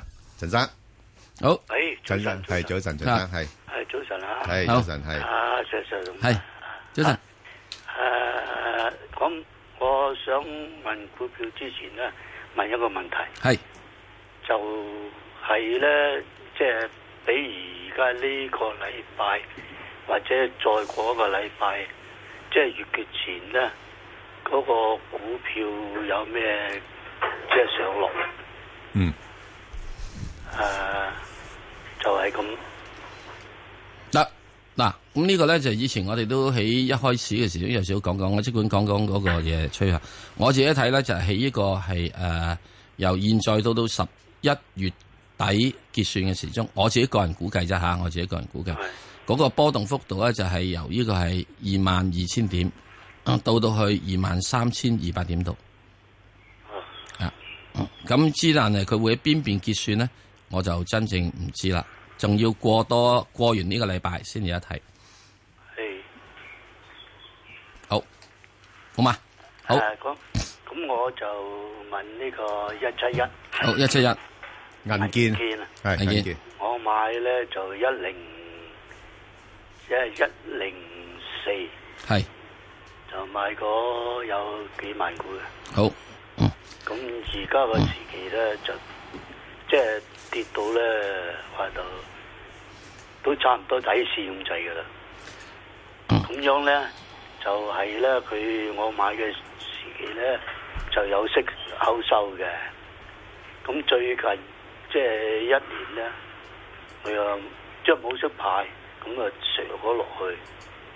咁樣我睇呢只股票。即係應唔應該留存喺度咧，或者放？啊，你以前如果係咁嘅話，你曾經係收過息，亦都應該曾經經歷過升過去個半嘅，係咪啊？不過嗰陣時你冇出到啦，我估計啊，係咪？係咪啊？咁先你冇個半，好耐以前係啊我知道啦，係三啊個幾添，啦啊係嗰陣時等即係即係最近嗰陣時個半你冇出到啦，因為你過一買啊嘛，你過一買啊嘛，啊咁啊，而且你買嘅時咧冇呢個出到嘅咋，咁我現在嚟講啦，佢現在應該只係作緊一個係底部嘅整固，大約七毫九度，咁七毫九度希望唔跌破，咁就會上翻去少少，即係上唔上到去你個買嘅位一個幾啦，我估計有啲困難。即係需需要咩時間到咧？誒、等多兩年到咯，我 估計。咁如果唔係兩年唔係好遠啫，而家都二零一六年十一月 咯，係咪啊？好快2017啦 二零一七啦，又過一年啦係咪？啊唔係咁啊，即係誒、呃因為最主要咧，好多嘅情況之中咧，我估計佢嘅經營模式咧，誒而嘅盈利基礎已經受到咗一個係誒影響啦。我唔講佢叫摧殘啦嚇，受到影響啦。咁嘅時鐘咧，你起碼要俾得佢呢個三至六個月度咧，睇下即係整體國內嘅大環境有冇得轉彎，佢先有得轉。係係咪佢佢呢只係做嗰啲化工業嘅係嘛？即係銀件佢唔係唔係 喎誒，唔係佢有有化工，但係佢誒亦都有做啲物業投資係嘅啊。佢而家最緊要就嗰飯累到佢啊嘛，咪係啦投資累到佢啊嘛以。前咧，我就係咧就貪佢即係收藏誒呢個收買佬，即即係俗稱收。係啊係啊係即係不不良資產嘛。咁之但係，之但現在現在有樣嘢啊，不良資產就越嚟越多啊。係啊係啊，係咪啊？咁咪係咯。佢因為上海嗰度有哦好多係物嗱，即係係係咁嘅，誒、即係明白嘅，明白嘅。誒、我見過喺攬物拍行有啲收買佬收買到係可以住半山嘅，真亦都有啲收買佬咧，一直始終仲係住喺茶果嶺嘅，係好唔好啊？好啦，OK，好嘛，好啦啊，多謝你。最好係就係即係我想放位嗰佢。誒、暫時你睇睇啦，橫掂已經咁啦，佢而家暫時應該做緊嘅底，你等佢遲啲少少，即係升翻上少少，睇下去翻九號啊嗰邊咧，咁你睇誒下啦嗱。嗱，不不過誒補充一下咧，就啊阿陳生，你有冇留意咧？佢上半年咧個盈利咧係改善咗嘅，嗯嚇，即係誒舊年係虧損啦，今年上半年咧賺翻錢㗎啦。咁所以我諗佢喺下次業績公佈之前咧，有可能啲人會憧憬下，憧憬下，所以我啊哋叫佢要做翻呢個咩係啦啦，揸到揸到明係啦，年大概冇錯啦。三月度啦。係啦，憧憬下又可能或者會派返息啊，嗰啲咁樣樣。係。咁，咁佢有啲憧憬啫喎。機會。係憧憬啫，唔知實際上係咪咁。嚇，如果佢真派息又唔同喎。係啦，咁佢係有呢個咁嘅可能性。即係現在佢應該係做緊嘅低位，啊係啦，係整固緊，冇錯有啲嘢上緊去，係啊咁咧。咁樣呢位除咗落嚟，然之後即係咁樣低位做上去，又想做上去，通常一般都唔係我哋外間人士嗯係啦咁容易睇得到噶啦。 OK，好啊好唔好好咁不過咧，即係留意下，即係唔需要而家低位出，係好嘛？好，啊，何小姐，係，何小姐。喂，你好，早晨，早晨。喂 b a n 哥，石 Sir，你早晨好，啊，係。喂，誒，多謝你哋，我咧唔該嗯誒一八二九咧，中國機械工程，我揸咗，俾特朗普咧上場之後好驚啊，嗯因為咧係咪冇運行噶啦？呢啲股佢上咗場，嗯，係咩？點解會咁樣睇法呢？因為佢成日都話啲嘢誒要喺翻美國嗰度做嘛，我就誒嗱，你要記住有樣嘢啊嘛。誒有陣時嘅時鐘咧，佢話啲嘢起翻個肉嗱，我係講個古仔俾你有笑話俾你知啊，咁講啦。咁咧佢就話咯，同啲人講咯，啊我哋要將啲墨西哥呢個係呢個誒誒誒，即係非法移民咧，係咪拱走咗佢啊？咁樣樣拱佢出境啊咁，咁嗰個邊境管制嘅話唔得喎，阿 Sir，因為你拱走佢之後咧，冇人幫你走去起嗰埲牆喎咁。係啊。啊，咁所以咧，而你希望你要博咗一樣嘢嘛，哇！啲墨西哥佬唔幫佢起牆啦，咁我哋中國佬會幫佢起牆咯。 嗱，你唔需要咁擔心嘅，佢呢機械工程啲嘢，佢自己講話，即係去到嗰邊，嗰邊佢自己做哦翻，唉，你自己做翻先啦，做翻先算啦，係，即係做得幾多？佢哋最低工資係八蚊至十五蚊嗯哦，哦美金，你最低工資幾多一小時？吓，你係三十幾蚊，香港最高啊工資三十幾蚊，不過港紙，明白啊？咁所以喺呢個情況，你唔需要咁擔心住係咯，哦係好嘛？我走咗一半，我仲有而家有一半係四個半嘅，即係都可以哦揸住先。四個半你暫時揸住先啦，我諗佢應該而家整緊嘅低位，你等佢啊呢個最翻上之後，大概你可以去翻大概四個八至四個九度啦。不過咧，再啊唔好多謝我，你多謝我做乜啫？我係咁噏嘅啫嘛，我噏你又信，哈真係啊，唔好啊，我只係咁估嘅咋，又唔係我嘅個股票蝕咗你噶啊嘛。哈！即係你要咁睇呢個，到時你要鬧我噶啦，個死人甩毛害我啊咁樣樣啊！啊嗱，即係我自己覺得佢應該而家咧就係整緊㗎，整緊個低位整 固。咁希望佢啊咧，如果真係要彈到上去，大約真係彈到上四個四個半啊，四個四個八四個九度咧，我覺得你應該係走咗佢先咯，啊知道好嘛？一定一定好嘛？好唔好咁講，好唔好唔該咁晒一定，唔該唔一定，好嘛？好啊，啊，余生，係，余生。啊，我我係，Sir，邊個啊啊，余生，等我插一句好冇？好啊好嗯嗱，啊炒股票有危機意識係好嘅，嗯，係係好嘅，真係揸咗股票咧，應該騰騰震冇得瞓。嗯嗱，咁你都唔會蝕大錢嘅。最驚揸住一騰騰震之後，我繼續瞓，咁就冇得救啦。阿余生繼續你講，好啊，余生係石 Sir 斌哥，早晨。係，早晨，係，係，好啊。想問嗰只九五八華能新能源，啊誒呃之前石 Sir 啱啱話 三八零零個高峰期過咗，咁呢啲環保股係咪都過咗高峰期咧？咁佢最近都跌咗咁多，咁誒、中期業績又咁好，咁買唔買得過咁？嗱，呢呢只股票咧，你要留心咧，誒、佢業績好咧，就個個都知噶啦，係啦，因為誒誒已經中期已經係增咗五啊九個 percent 嘛，中期嘅盈利咧已經係差唔多接近佢舊年全年嘅盈利。咁咁咁呢啲個個都知嘅吓，唔係咩好特別嘅嘢嘅。咁所以咧，嗰個股價咧都唔係多升，就係啲人會擔心，反而咧，因為買嗱買股票咧唔係買過往業績嘅，啊，係睇未來嘅。咁所以而家啲人會擔心就話啊，佢今年做即係誒一六年做得咁好，一七年咪會有機會倒退咯咁樣樣。咁你又你都我諗你都會觀察到有個現象咧，呢個股票咧佢一升到某個位咧，佢就呃翻落嚟噶啦。吓吓，咁而家係嘅，佢落到去呢啲咁嘅水平咧，诶、我覺得啊，即係譬如話落翻兩個二、兩個三咧，係有值博率嘅，系不過就不適宜長揸嘅呢個股票。系短炒，係啦，短炒係波幅裏边炒吓、啊因為咧诶、始終嗰啲行業啊，嗰啲風力啊，或者係太陽能嗰啲行業咧，頭先阿石 Sir 都講過啦，其實佢哋都好靠政府政策嘅。系系係啦，咁所以我自己覺得政府政策有時都未必一定話係全力支持嘅，到咁上下你都要靠自己，尤其是見到你哇咁你賺咗咁多錢，係咪先？系係啦，係就咁樣樣啦。啊，即係即係暫時就我諗喺 翻兩個誒兩個三啊，至到大概兩個六度啦，都幾好噶啦，兩個三兩個六呢個誒範圍裏邊，嗯好，好啊嗯嘛？嗱，我喺呢度去補充一句，所以我講緊呢個清潔能源嗰樣嘢係分開有呢個係兩方面嘅。係一方面呢，就係應用緊嘅清潔能源，譬如你應用緊太陽能板啊，嗯你用緊嗰個風車嘅車葉啊等等樣嘢，嗯咁你呢，就等個廠家製造嘢出嚟嘅。係啊，咁啊通常政府咧就會津貼咧，政津貼呢啲就係你用太陽能板，嗯用個風車嗰樣嘢，嗰、個發電嗰樣嘢嘅。咁即係做嗰啲咁嘅係板嗰啲嘢咧，佢津貼咧未必一定咁多嘅，嗯未必一定咁多。咁同時哦咧，政府嘅津貼津貼咧係呢兩方面各個唔同，一個係用家，一個係製造者。嗯咁佢而家發咗電之後，再跟住發落嚟之後，就俾我哋呢啲咁嘅小市民去應用嘅。嗯咁然之後又要阿爺咧就話，俾你呢類嘅能源，你可以收幾多錢電費？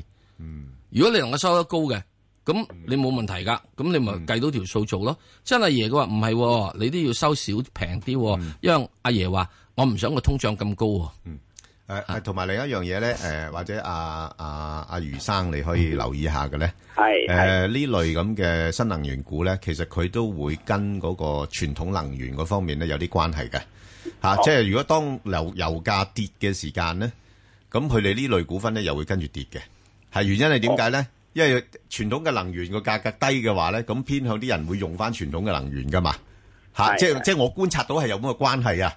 吓，哦咁、所以你可以留意翻個油價。如果當油價將來係升得比較多嘅話咧，咁呢一類嘅股份咧，佢係有即係誒更加好嘅嗯一個上升嘅動力嘅。誒，呃亦都有樣嘢，你現在開始留意呢啲新能源股係應該嘅。嗯點解呢？呢啲新能源最重要一個最大嘅問題就係佢折舊。係啊，當你過到五年之後，差唔多啦。啊咁你即係所謂大量投建啊！係啊五年之前大量投建，七年之前大量投建。咁你既然講五年、七年要折舊嘅話，你都差唔多折舊到零啦。係啊，咁即係你屋嗰啲企淨賺㗎啦。啊，我最中意一嘢叫港機工程。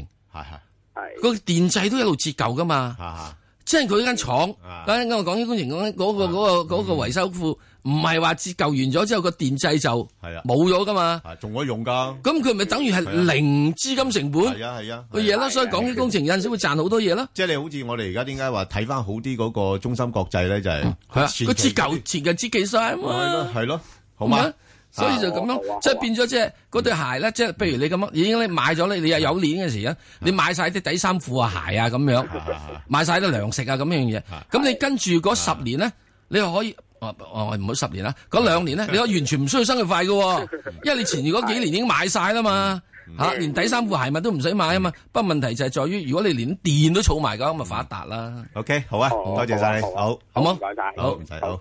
好啦，咁啊喺開始快速之前呢，咁我同阿石 Sir 頭先都搭咗一隻股票，大家都好關心嘅股票啦，就係呢個七零零騰訊啦。嗯。咁啊，有興趣嘅聽眾可以上翻去香港電台公共事務組嘅 Facebook 度睇睇，咁同埋可以問你哋心水嘅股票嘅。唔係，你要聽聽噶，究竟呢個係飛黃騰達咧，一個係騰雞咧，都係騰嘅咋啊？騰上去定嗯係騰落嚟咧？咁，唉唉，好啦，咁啊，嗱，呢個快速咧就係呢個中煤能源啦，幾多？一八九八啦。嗯嗱咁啊，呢排咧就嗱，之前咧大家就一方面咧覺得煤價一路升啦，咁另外一樣嘢咧就係國內都有個叫黑期貨嘅。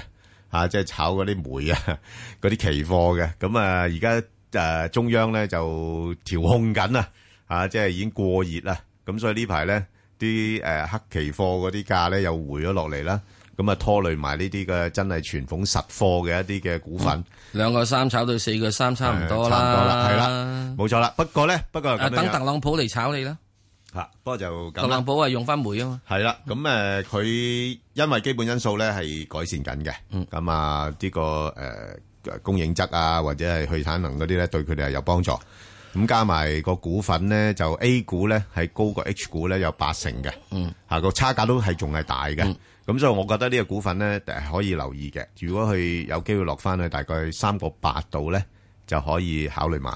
咁暫時嚟講咧，上到去大概四個三度咧，又差唔多啦。咁就大概嗯喺三個八至四個三呢啲位度買，買買買買都 OK 嘅。好啊，咁另外一隻咧就係呢個華潤水泥啊，石 Sir 點睇啊？幾多號啊？一三一三啊！誒，一般水泥股嚟講咧，都應該係進入一個所謂嘅修復期啦。嗯，因為始終阿爺咧都仲係要搞多啲嘅水泥啊等等樣嘢，即係一帶一路等等樣嘢。咁啊冇問題啊，若然你如果有揸住嘅話，暫時即係揸住佢啦。嗯咁啊，暫時嗰個水位咧，即係嗱好命水啲嚇，係好命水啲俾你四個三啦。嗯啊，即係仲有一蚊雞去啦。嗯啊，即係仲有呢個一蚊雞到去啦。咁啊，如果唔係嘅話，咁啊大致上就應該喺現在而家呢啲嘅係誒大約三個半到，嗯你就要睇啦。如果穿得到三個半嘅，好命水四蚊雞。好啊，咁啊，另外一隻咧就係呢、個誒廣汽集團啦。嗯，咁啊廣汽咁哇，大家都知道啦，啲汽車股今年咧都係豐收期噶啦。幾多個 number？誒二二三八。嗯，因為政府嘅又係一支持啦吓。誒、所以上半年呢，佢個盈利呢已經係升咗一點三倍，咁、而上半年嘅盈利呢已經係好接近舊年全年噶啦。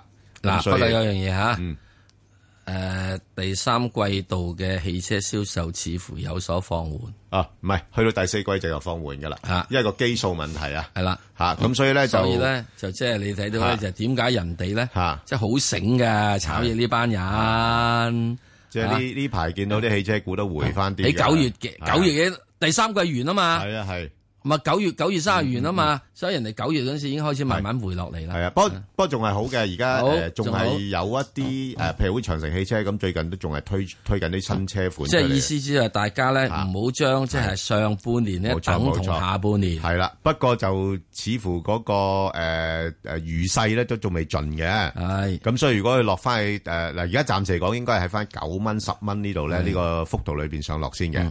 如果能夠突破十蚊嘅咧，就十蚊十一蚊嚇，咁嗯就係咁嘅範圍啦。好啊，咁另外一隻咧就都受到近期嗰個誒誒加息嗰個因素影響咧，都回得比較多少少嘅啦，就係呢個誒領展啊。嗯。啊領正啊，阿阿石 Sir，嗯，呢只嘢點樣睇法咧？去到呢啲咁嘅價位得未咧？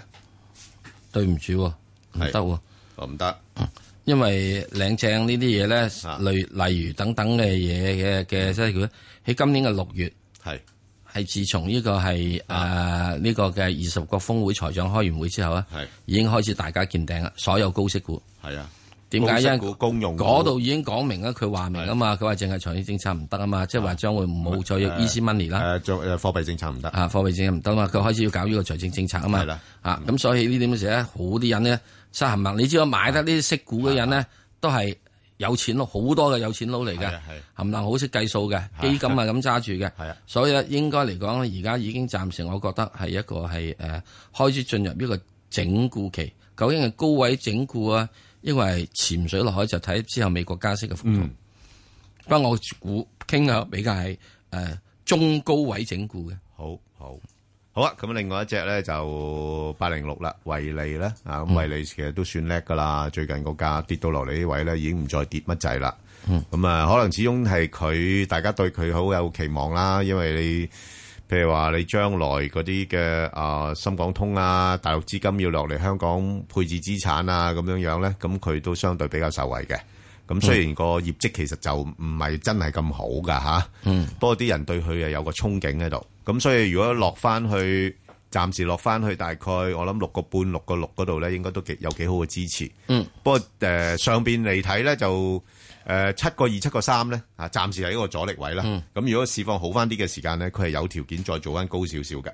嗯好啊，咁另外一隻咧就係、呢個敏華控股啊，嗯啊隻石幾多嗯一九九九啊，係嗯係咁啊呢呢呢個咧就誒呢個咧就係誒佢就做一個芝華士嘅品牌嘅嗰呃啲誒誒梳 sofa。嗯啊咁啊，亦都誒、呃外銷㗎嚇，嗯咁人民幣貶值對佢係有啲幫助嘅。嗯咁你覺得吓，即係呢間公司點樣樣咧？其實佢都升咗好多噶啦，呢間公係司仲。係而家變咗，仲係一個相對嘅係整固期。係咁啊，現在個阻力咧就喺五個誒四度啊，呢啲咁嘅範範疇，或者即係再上一個阻力就五個七。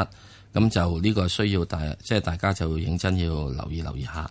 係咁如果佢能夠升翻上五個七咧，咁就將繼續會有一個升浪啦。嗯咁每次嘅升浪佢都維持大約係兩個禮拜到嘅啫，唔係唔係每次升浪維持大約三三個月到啦。咁所以如果佢真係要升翻上去咧，後面你有三個月到可以買貨，咁嗯啊之但係就要諗諗啦，好嘛？咁嚟緊咧，佢嚟緊嗰幾個月咧係有較大啲啲傾向上去咧，係因為咧應該近住公佈業績期，係冇錯。咁所以就有啲嘢可以炒下，咁大家 OK 諗諗。好啦，咁啊，另外咧就誒六八八啦，中國海外啦嚇，咁、最近主要係由於啊，即係呢一啲嘅啊管理層嘅改變咧，啊咁令到股價咧係誒跌咗落嚟嘅。咁啊，不過我覺得係有啲超賣噶啦吓，咁、如果係能夠落到廿一蚊度咧，啊有值得諗下嘅。但係如果上翻去大概廿三個零嗰啲位咧，又可以先行獲利啦，因為整體個市場都係受到調控、啊。好。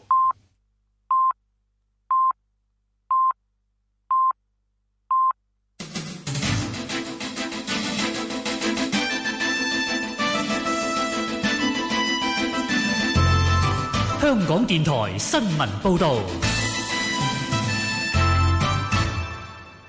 上晝十點半，而家有陳宇軒報道新聞。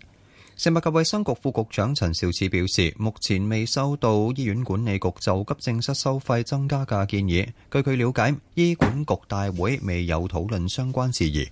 陳肇始出席一個電台節目後表示，醫管局有恒常機制檢討收費，若果收到收費增加嘅建議，食衛局會研究建議嘅理據，當中會考慮收費嘅水平、醫院求診人數、市民嘅承受力等等嘅因素。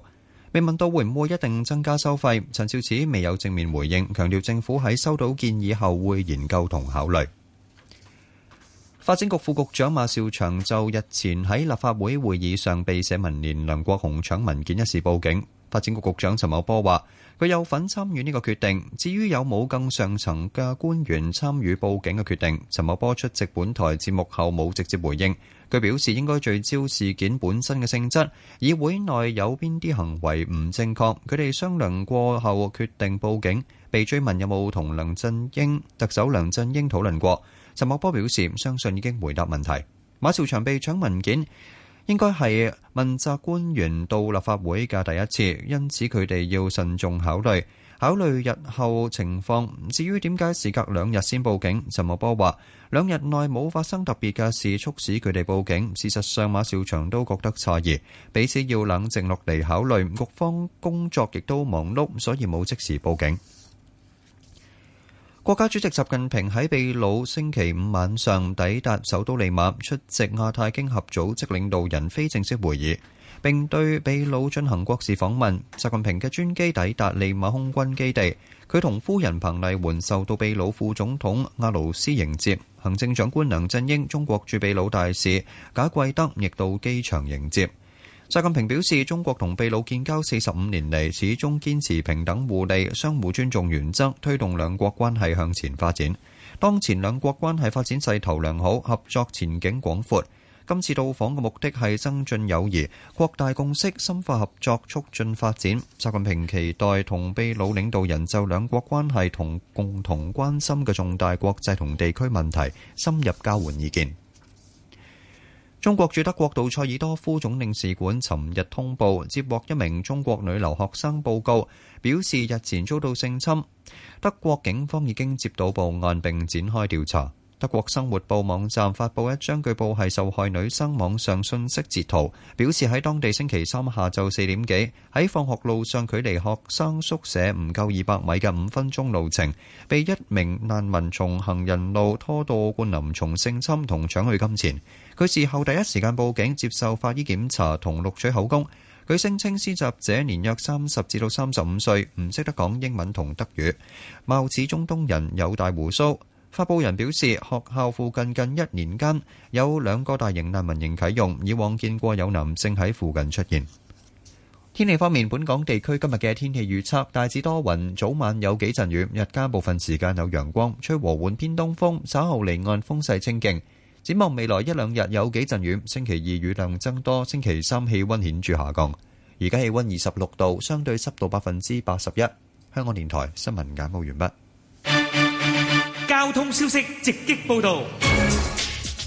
Michael 首先講九龍區龍翔道去荃灣方向，近住黃大仙中心嘅中線呢，較早前曾經有意外㗎。意外事故現時雖然清理好，咁但係消散緊嘅龍尾都排到近彩虹村。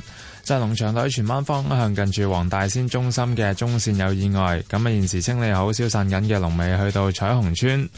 至於較早前呢，喺錦田公路去博愛醫院方向，近住高步村快線嘅意外仲未清理好㗎，一帶都有啲擠塞車龍排到去吉慶圍。就喺錦田公路去博愛醫院方向，近住高步村嘅快線有意外，龍尾喺吉慶圍。較早前喺三號幹線去尖沙咀方向，近住南昌站嘅意外就已經清理好，交通回復正常。隧道方面，紅磡海底隧道嘅港島入口告士打道東行過海，龍尾喺灣仔運動場；西行過海車龍排到上橋位，而堅拿道天橋過海龍尾就去到香港仔隧道嘅收費廣場，暫時未使間風。紅隧嘅九龍入口咧，公主道過海龍尾喺愛民村；東九龍走廊過海同埋去尖沙咀方向車龍排到浙江街，加士居道過海龍尾就去到渡船街果欄。另外，獅子山隧道嘅沙田入口咧，近住收費廣場一段都係車多；將軍澳隧道將軍澳入口車龍排到近電話機樓。最後路面方面喺港島區干諾道中東行去灣仔方向，近住大會堂一段擠塞車龍排到去林士街多層停車場對開㗎。好啦，我哋下一節嘅交通消息再見。以市民心為心，以天下事為事。 FM 九二六，香港電台第一台，你嘅新聞、時事、知識台。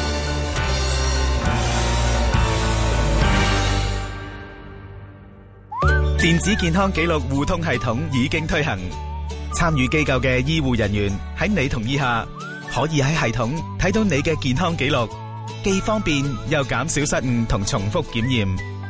呢個系統好安全，可以保障你嘅私隱。登記係自願同免費嘅。想了解登記詳情，請瀏覽 e www.ehealth.gov.hk 或致電三四六七六三零零查詢。開心日報日日接你笑，何守信、陳淑蘭、林超榮、丹尼爾，逢星期一至五朝朝十點四準時開咪。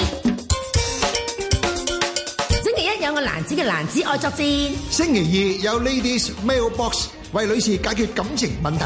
星期三有我林超榮編劇講劇。星期五有我何必嘅當年娛樂事同消防周記。聽實開心日報實冇走寶。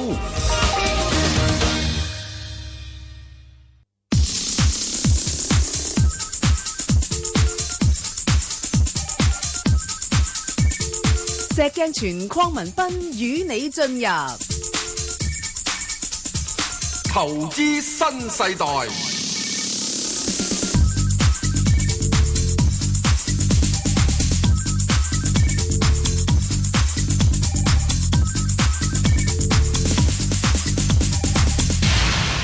好啦，咁啊，請嚟呢個誒外匯咧，請嚟呢個花旗銀行高級嘅副總裁咧，係張敏華小姐，係啊啊，Catherine，早晨，早晨，早晨，早晨，喂，Catherine 啊！呢個世界變咗好多。誒誒，世界又變啊！我哋嘅個心又變。咁咧，而家嗱問題啦就係咁啊，即係嗰個睇嚟咧，個貨幣咧就係好似淨係得美元係買得嘅啫，其他都跌到一坡一碌。係啊，其實都係，同埋呢個趨勢似乎仲會持續一段時間添。哦誒，嗯我諗特朗普贏咗有一啲意外啦，就唔單止係美元嗰個避險功能係強咗好多啦，同時間呢嗰、個、呃、美國嘅國債孳息率呢亦都升得好快，咁所以呢個亦都係另一個原因，即係令到大家覺得啊出年個加息誒會快咗啊，又或者孳息率本身升咗呢，都係令到個美元係強嘅。低息嘅貨幣好似係歐元、日元，當然係最受影響啦。咁係黃金都係非常受影響嘅。啊咁啊，連帶近日呢兩日呢，我哋見到連比較高息嘅貨幣，好似澳洲紙同紐紙呢，都撐唔住啦。係啊咁呢都跌穿咗啲好重要嘅係支持嘅水平嘅。啊啊 Catherine，主要個嗱，而家個問題就係話誒嗱，十二月初咧就意大利就公投啊嘛。冇錯， 係咁咁咁嗱，正常我哋嘅思路咧就係話，誒咁會唔會聯儲局都睇一睇個情況啊？即係驚住有咩又係黑天鵝啊嘛？咁誒啊，即係唔會咁快加息住啊咁樣樣。咁好似而家啲人咧覺得都唔會噶啦，佢哋都唔會理呢啲嘢噶啦咁。所以你見到個美金咧係淨係誒一路保持一個升勢。咁呢方面你估去到乜嘢嘅情況底下會有一個修正咧？我相信呢，誒、其實美國聯儲局一路以嚟呢，通常都係睇兩樣嘢嘅啫。嗯一個呢，就係、好本土嘅因素，譬如包括佢哋個經濟啦、就業市場嘅增長啦，同埋通脹嘅水平。咁呢個係即係一個佢哋最睇嘅誒，呃即係個指標啦。本土嘅指標呢，暫時呢就冇咩因素令到佢可能短期內唔加息，因為連嗰個核心通脹水平呢，都喺近呢幾個月呢，就係、按年誒上升咗啲嘅。咁雖然話未去到百分之二啦，但係都已經係百分之一點六㗎啦。嗯咁、所以呢，我哋可以見到呢，其實聯儲局方面即係本身嘅本土因素呢，就好大機會佢係會加息。十二月呢，就加嘅機會都好高。連最近耶倫自己嘅講話呢，似乎都係傾向呢，係講翻呢一方面。十二月佢哋會加，而家大家係嗰個加息幅度係點？究竟係兩次定係三次？呢、個呢就好主導到美元個強勢，仲會唔會繼續強落去啦？嗯，好啊，咁你哋估計美國出年诶两次定三次咧？係，我哋暫時咧就維持住即係誒、呃美國嗰個加息誒、呃、機會係兩次，分別就係今年嘅第二、出年嘅第二季啦，同埋出年嘅第四季。但係咧誒，其實都有個機會咧，可能會係變到三次嘅。咁所以咧誒喺呢個因素之下咧，就誒、呃而且個加息周期應該係已經開展咗咧，就唔係淨係講二零一七年啦，因為今年咧其實誒、呃大部分時間冇加到嘅，即係我哋嗯等十二月加嗰次。咁但係如果二零一七年又加兩次，二零一八年又加兩次呢，咁可能嗰個緩慢嘅加息周期呢，就真係翻嚟。咁而見到嗰個美國嘅債息都係反映緊呢一方面嘅預測嘅。但係你估計诶、呃美國嗰邊願唔願意見到佢诶诶一月獨大咧？我諗咧，暫時咧，即係而家以誒、呃即係新嘅政府上場啦，咁同埋本身美國嘅經濟增長都係即係比其他國家強。答翻啊，即係 Bang 哥你頭先個問題，咁啊睇唔睇下意大利公投咧？咁我相信咧，意大利公投呢個因素喺聯儲局嘅計算入邊咧，就個排排排名好低㗎啦。咁除非話真係誒、呃好似誒前幾個月咧，就即係環球經濟有一個好大嘅動盪，咁可能佢哋先至會暫緩嗰個加息嘅誒、呃即係諗法。咁但係我諗短期因為意大利公投有啲咩改變，咁特別係因為個經濟都係比較強啲啦，美匯指數咧，我哋睇咧而家就穿咗一百啦，咁好可能咧喺未來即係零至到三個月咧，會跌翻誒接近一百零一點九零，即接近一零零啦，甚至咧未來六至到十二個月睇咧，會更加明顯咧，可能即係誒零到一零八附近嘅，咁即係話。會比較強啲。誒、比較呃弱勢嘅貨幣應該就會係真係歐元啦。咁我哋覺得誒、呃歐元方面咧，首先咧短期咧就睇誒誒一點五呢個支持啦。啊，Catherine 啊，阻咗你係，Catherine 阻係你，你係咪一路係行緊，因係坐緊車啊？唔係，我喺度啊啦，我喺度你你冇喐㗎係嘛？冇喐咁。诶，咁你可哦能你可能周邊有一個好吸引力好強嘅男士喺隔離啦。唔係吸引力好強嘅係電話喺度。令到我哋嗰啲 波段咧，不斷喺度震盪緊係啊啦！係係好啊，咁唔緊要係好係好你我哋繼續啊係而家而家 OK 啦， 就保持呢個位置。置，係唔好喐。係嗰嗰嗰位男士叫佢行開一陣先吓，唔好嗰個佢入埋你嘅身邊。電話好唔好啊？哎呀，即係硬係要製造男啲。士啊，不過可能係啱啱即係出邊有誒唔緊要，我哋繼續啊。係得，而家絕對啱啦，而家絕對好啦。歐羅啊方面嗰個因素先。啊嗱歐好羅方面咧，大家可以誒先留意就係即係一點零五附近嘅水平啦。咁誒另外咧，其實日元咧，我哋覺得都會偏弱嘅，大家可以留意翻啦，一一一至到一一五附近呢一個即哦係嘅水平嘅。係咁即係話其實誒，似乎個美金個獨大個強勢嗯就都比較明顯一啲啦。 sorry，啊，我頭先聽得唔係好清楚，你係咪好似話你哋係诶睇緊去到诶美匯指數去到一零八咁上下？冇錯啊，係啊，我哋咧誒零至三個月嘅美匯指數咧就睇一零一點九零啦，六至到十二個月咧係睇一零八點四五嘅。哦，咁樣樣。咁所以仍-仍然短期都仲係一個上升嘅趨向。我諗係嗯啊，所以大家咧就其實誒、呃本來咧就即係澳洲市咧都可以趁低諗一係咯，諗嘅。咁我諗而家都唔敢喎。而家我諗可能要低翻少少啦，啊嗱，因為咧嗱，原本咧零點七四九零嗰個係一個幾好嘅嗯支持位嚟嘅，咁好多次都穿唔到，咁但係最近都穿咗，咁而且琴晚咧仲落到即係零點七四樓下啦，係咁所以如果咧我都知道有好多我哋嘅客戶啊或者投資者都有時想低位撈一撈係啊嘅係啊澳紙噶嘛，嗯咁可能咧就留意翻可能零點七二至零點七四呢個區間咧，嗯咁可能嗰個即係誒即係擔心佢再下跌嘅風險就冇咁大啦，因為嗯始終咧嗱，雖然話即係出年美國嗰個加息會即係比較強啲啫，嗯咁、但係如果你話澳洲指都由零點七七落到零點七二。如果出年美國嗰個加息嘅幅度，其機會其實都係只係講緊，即係誒，呃即係兩次或者甚至最多三次，咁嗯可能都已經反映咗即係美國強勢嘅呢一個因素啦。呃明白。好啦，咁啊，另外呢，樓指呢，哇，好少跌到去，誒，七算嗰邊啊，嚇，係啊， 0.7嗰邊啊，係啊，係咯。你會睇會唔會跌穿啊？誒嗱、澳紙方面咧，就其實如果一個比較重要嘅支持位咧，都係即係零點七零附近嗰啲水平嘅，因為幾次都係穿唔到啦。咁但係因為而家即係美金，頭先都講啦，美金獨大啊，所以咧我哋未來零至到三個月嘅預測咧，就擔心個樓指方面咧，可能仲會冇隻澳洲紙咁硬淨嘅。係咁啊樓指咧，我哋就睇零至三個月咧係睇零點六七啦。咁誒呢一個水平咧，可能即係大家要留意佢可能會有少少下跌嘅風險。咁但係短期嚟講咧，就誒、呃似乎即係而家連高息貨幣都頂唔住咧，咁可能即係美金嘅強勢，可能仲要行多一段時間，或者啲誒、呃高息貨幣要喺低位度先做一個整固先咯。係。好啊，咁啊，就加指又點啊？嗱，加指咧，其實可能係咁多隻貨幣入邊咧，我哋比比較睇得咧係即係比較弱啲嘅。咁、特別係商品三隻商品貨幣入邊啦，嗱，加指咧，誒、上個星期咧就已經收一點三五㗎啦，大家都記得冇幾耐之前仲係講緊一點二八、一點二九㗎啫。嗯咁、所以咧，誒美元對加指咧，我哋係睇咧會有機會咧係上升去到一點三七附近嘅水平嘅。嗯咁我諗主要誒、呃、幾個因素啦，就係、誒、除咗話即係誒、呃因為即係美國強之外咧，其實大家都有擔心咧，加拿大咧都係北美貿易協定嘅其中一個係嗯成員國嚟嘅。咁、究竟美國嘅誒保護主義係唔係真係會都影響到即係加元嗰個走勢咧？呢、個咧係大家需要嗯咧係比較多啲留意嘅。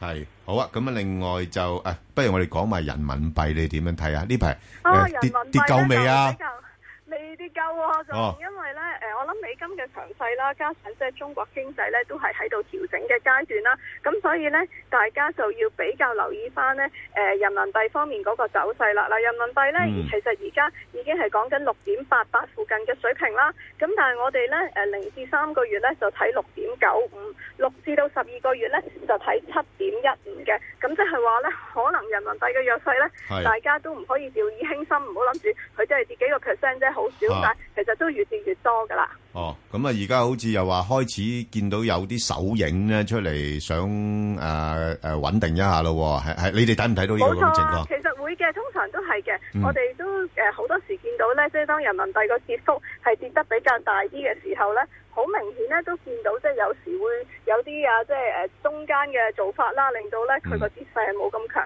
但係似乎嗰個美金嘅強勢之下咧，誒、整體嘅新興市場啦，就算包埋即係澳洲同埋誒紐西蘭呢一啲亞洲區方面嘅貨幣，都應該咧係會即係俾美金個強勢係所影響。嗯咁、人民幣可能都係緩慢嘅貶值幅度，而且個幅度可能係比預期咧係大啲嘅。 OK，嗱好啊，咁啊，另外就講埋金啦，金啊，真係喺強美元底下，似乎都仲係冇乜運行噶啦啊冇錯啊，黃金方面呢，誒、大家即係如果見到啦，其實每安士一千二百美元個水平都係即係唔係咁話守得穩嘅話呢，咁可能呢，即係個技術嘅誒支持位就比較弱啲㗎啦。咁、可能真係要睇翻即係誒一零五零至到一一七零呢一個區間。不過呢，我自己覺得就如果個金去到低位呢，即係買翻少少都未嘗不可嘅，因為正如阿 Bang 哥你講，出年都仲有啲黑天鵝會出現嘅係。咁可能就即係呃買翻少少喺個組合入邊，當係即係誒維持翻嗰個防守性誒係、個組合會比較好啲咯。咁但但係 Catherine 啊，我又驚住咧，而家啲黑天鵝咧，啲人咧反而係將啲錢咧拍咗去美金嗰度啊。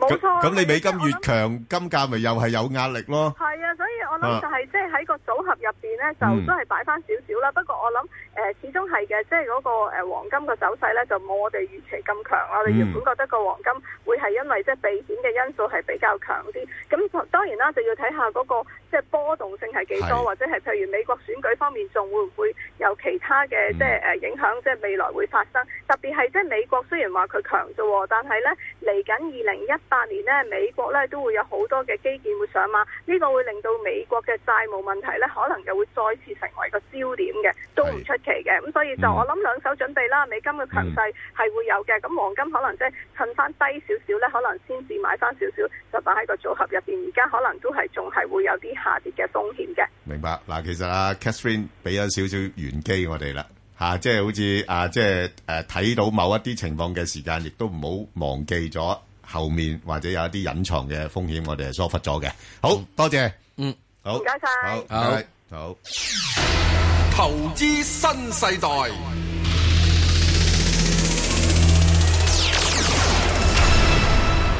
好啦，咁啊，请嚟一位我非常之羨慕嘅朋友啊，就係阿陳炳強兄啦。咁佢都好懂得享受生活嘅。咁啊，逢係禮拜六咧，所以我其實都想話睇下幾時可以禮拜六都可以好似阿陳兄咁樣樣去啊誒誒行山玩樂吓。嚇，揾次我哋可唔可以啊喺山野外頂做做咧嚇？係啊，即試下咧，真係試下咧。好啊，係好喂主意啊係啊，好主唉真係意，系啦，诶，咁诶，請嚟咧呢個油城诶资產管理嘅首席投資總監咧，阿陳炳強兄，啊，好難得啦吓，即係喺山頂，喺某個山頂啊，而家喺東龍島，喺東龍島係嘛？喂，東龍島而家企喺幾高啊？唔係好高啱迷路，揾翻條唔係路啫。啦， 揾路嗱，即係喂你咁樣你嗱，聽住聽住聽住啊嗱，你冇揾隔離香港嗰邊路，你去望翻去呢個南派人嗰邊，望出去嗰邊就望到太平洋噶 啦，一路望過之後咧就望到呢個加利福尼亞州噶啦，啊咁就咪游水個？唔使，我哋用眼神望過去。 係啊咁啊嚇我哋揾嗰啲就係呢個咧就係東望美國。哦哦哦，啊，好啊好啊。不過係咪有多少迷蒙？不過都係應該要睇睇係點樣做係係啊嘛不不過不喂不過你部手機好靚啊！啲 啲收啲接收好不好方便話邊手啦，係好 好啊！喂，咁嗱就誒呃而家誒特朗普就已經係誒當選咗啦，咁大家都係估估下啫，究竟佢將來點樣做嘅話，喂，咁我哋比較關心嘅就係咧，嗱佢之前咧好似對中國咧都唔係幾客氣嘅。啊，一方面又話要誒加佢重税啊，咁另一方面咧又話佢喺度操控匯率啊咁樣樣。喂，咁你嗯你覺得啊呢方面嘅政策會對中國嗰方面有啲咩影響咧？嗱，首先其實係雖然我哋係誒，即係對佢知嘅未必係好多，即係除咗去娛樂界之外 啊，咁啊，但係我哋覺得有兩樣都幾明確，一定會發生咧。第一就係話誒，佢傾向先比較上本土啦，啊保守嘅嘅嘅嘅經濟政策或者嗯咁第二點咧就話佢上咗場之後一定咧就冇佢講得咁咁嚴厲啦，因為嗯佢都要照顧個客觀。嗱呢兩點咧，似乎係走唔甩嘅。係咁，但係無論點都好啦，喺呢個時候你見到市場上真正反應咧，就唔係反映個風險啦，反映個機會嘅。係就話啊，佢有財政政策啊係刺激啦咁樣。啊咁但係去到我哋頭先所講咩講話啊中國又如何咧？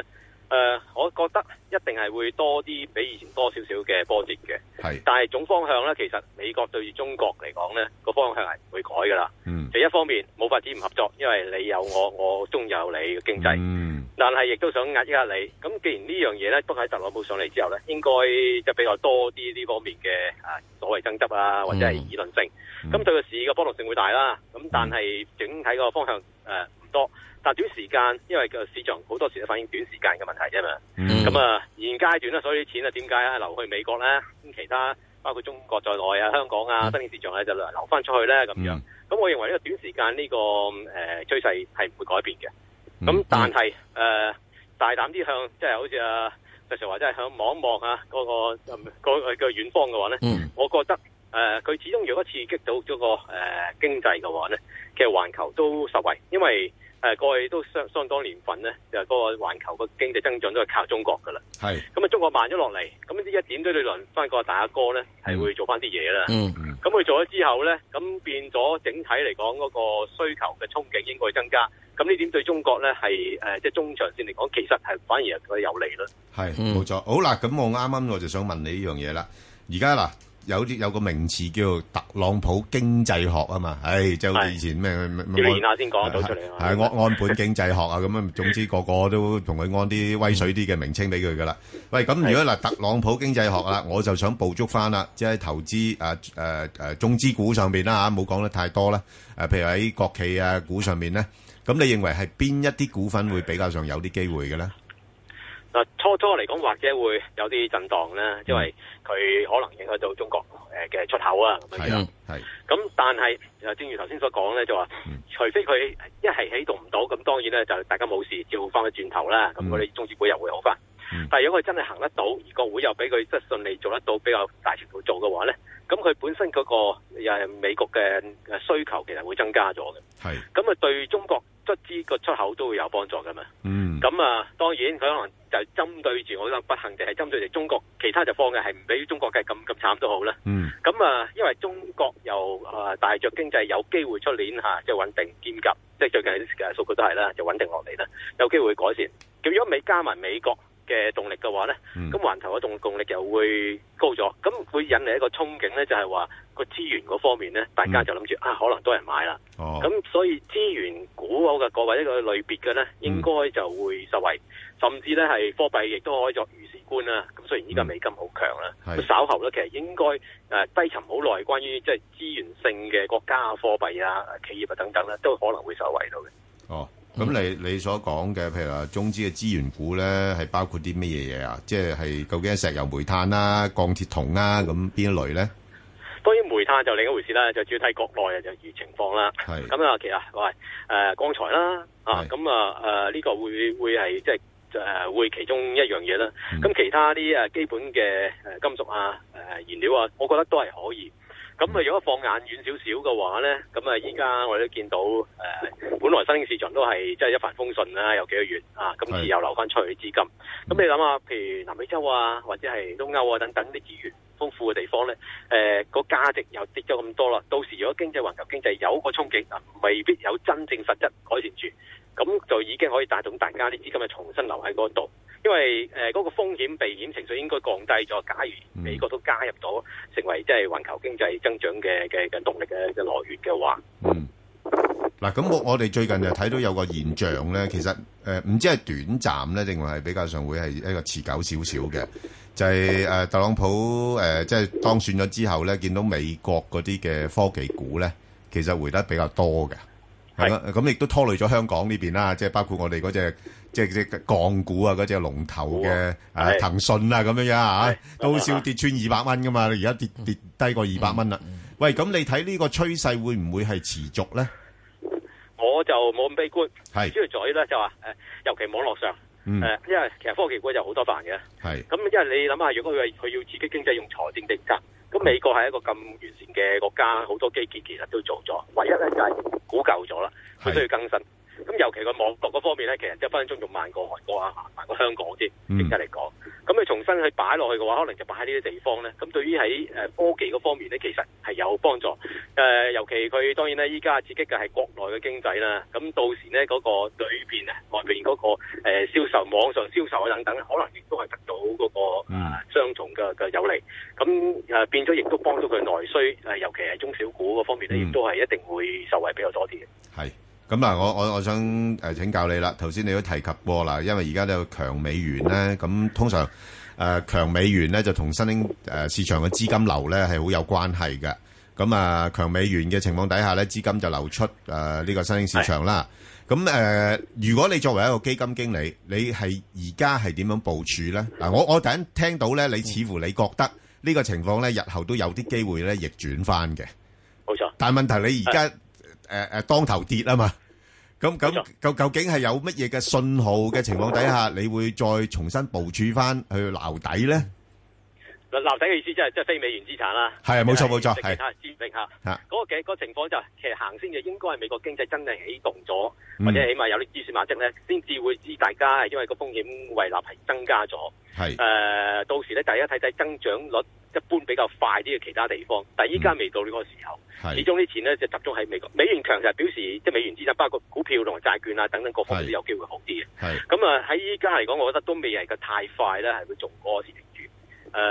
都仍然係以美國為主，嗯我都會覺得如果美國裏邊咧係以中即係本土個經濟為主嘅企業誒呃會受惠最多啦。係稍後咧，如果美國嗰方面啊又開始加息，大家習以為常啦。咁另外呢個經濟真係嚟增速嘅話咧，好快脆其實啲人就馬上就轉睇翻其他嘅誒、呃、潛藏嘅嘅嘅嘢啦，包括新興市場啊誒話頭先個資源性啊嗰樣嘢。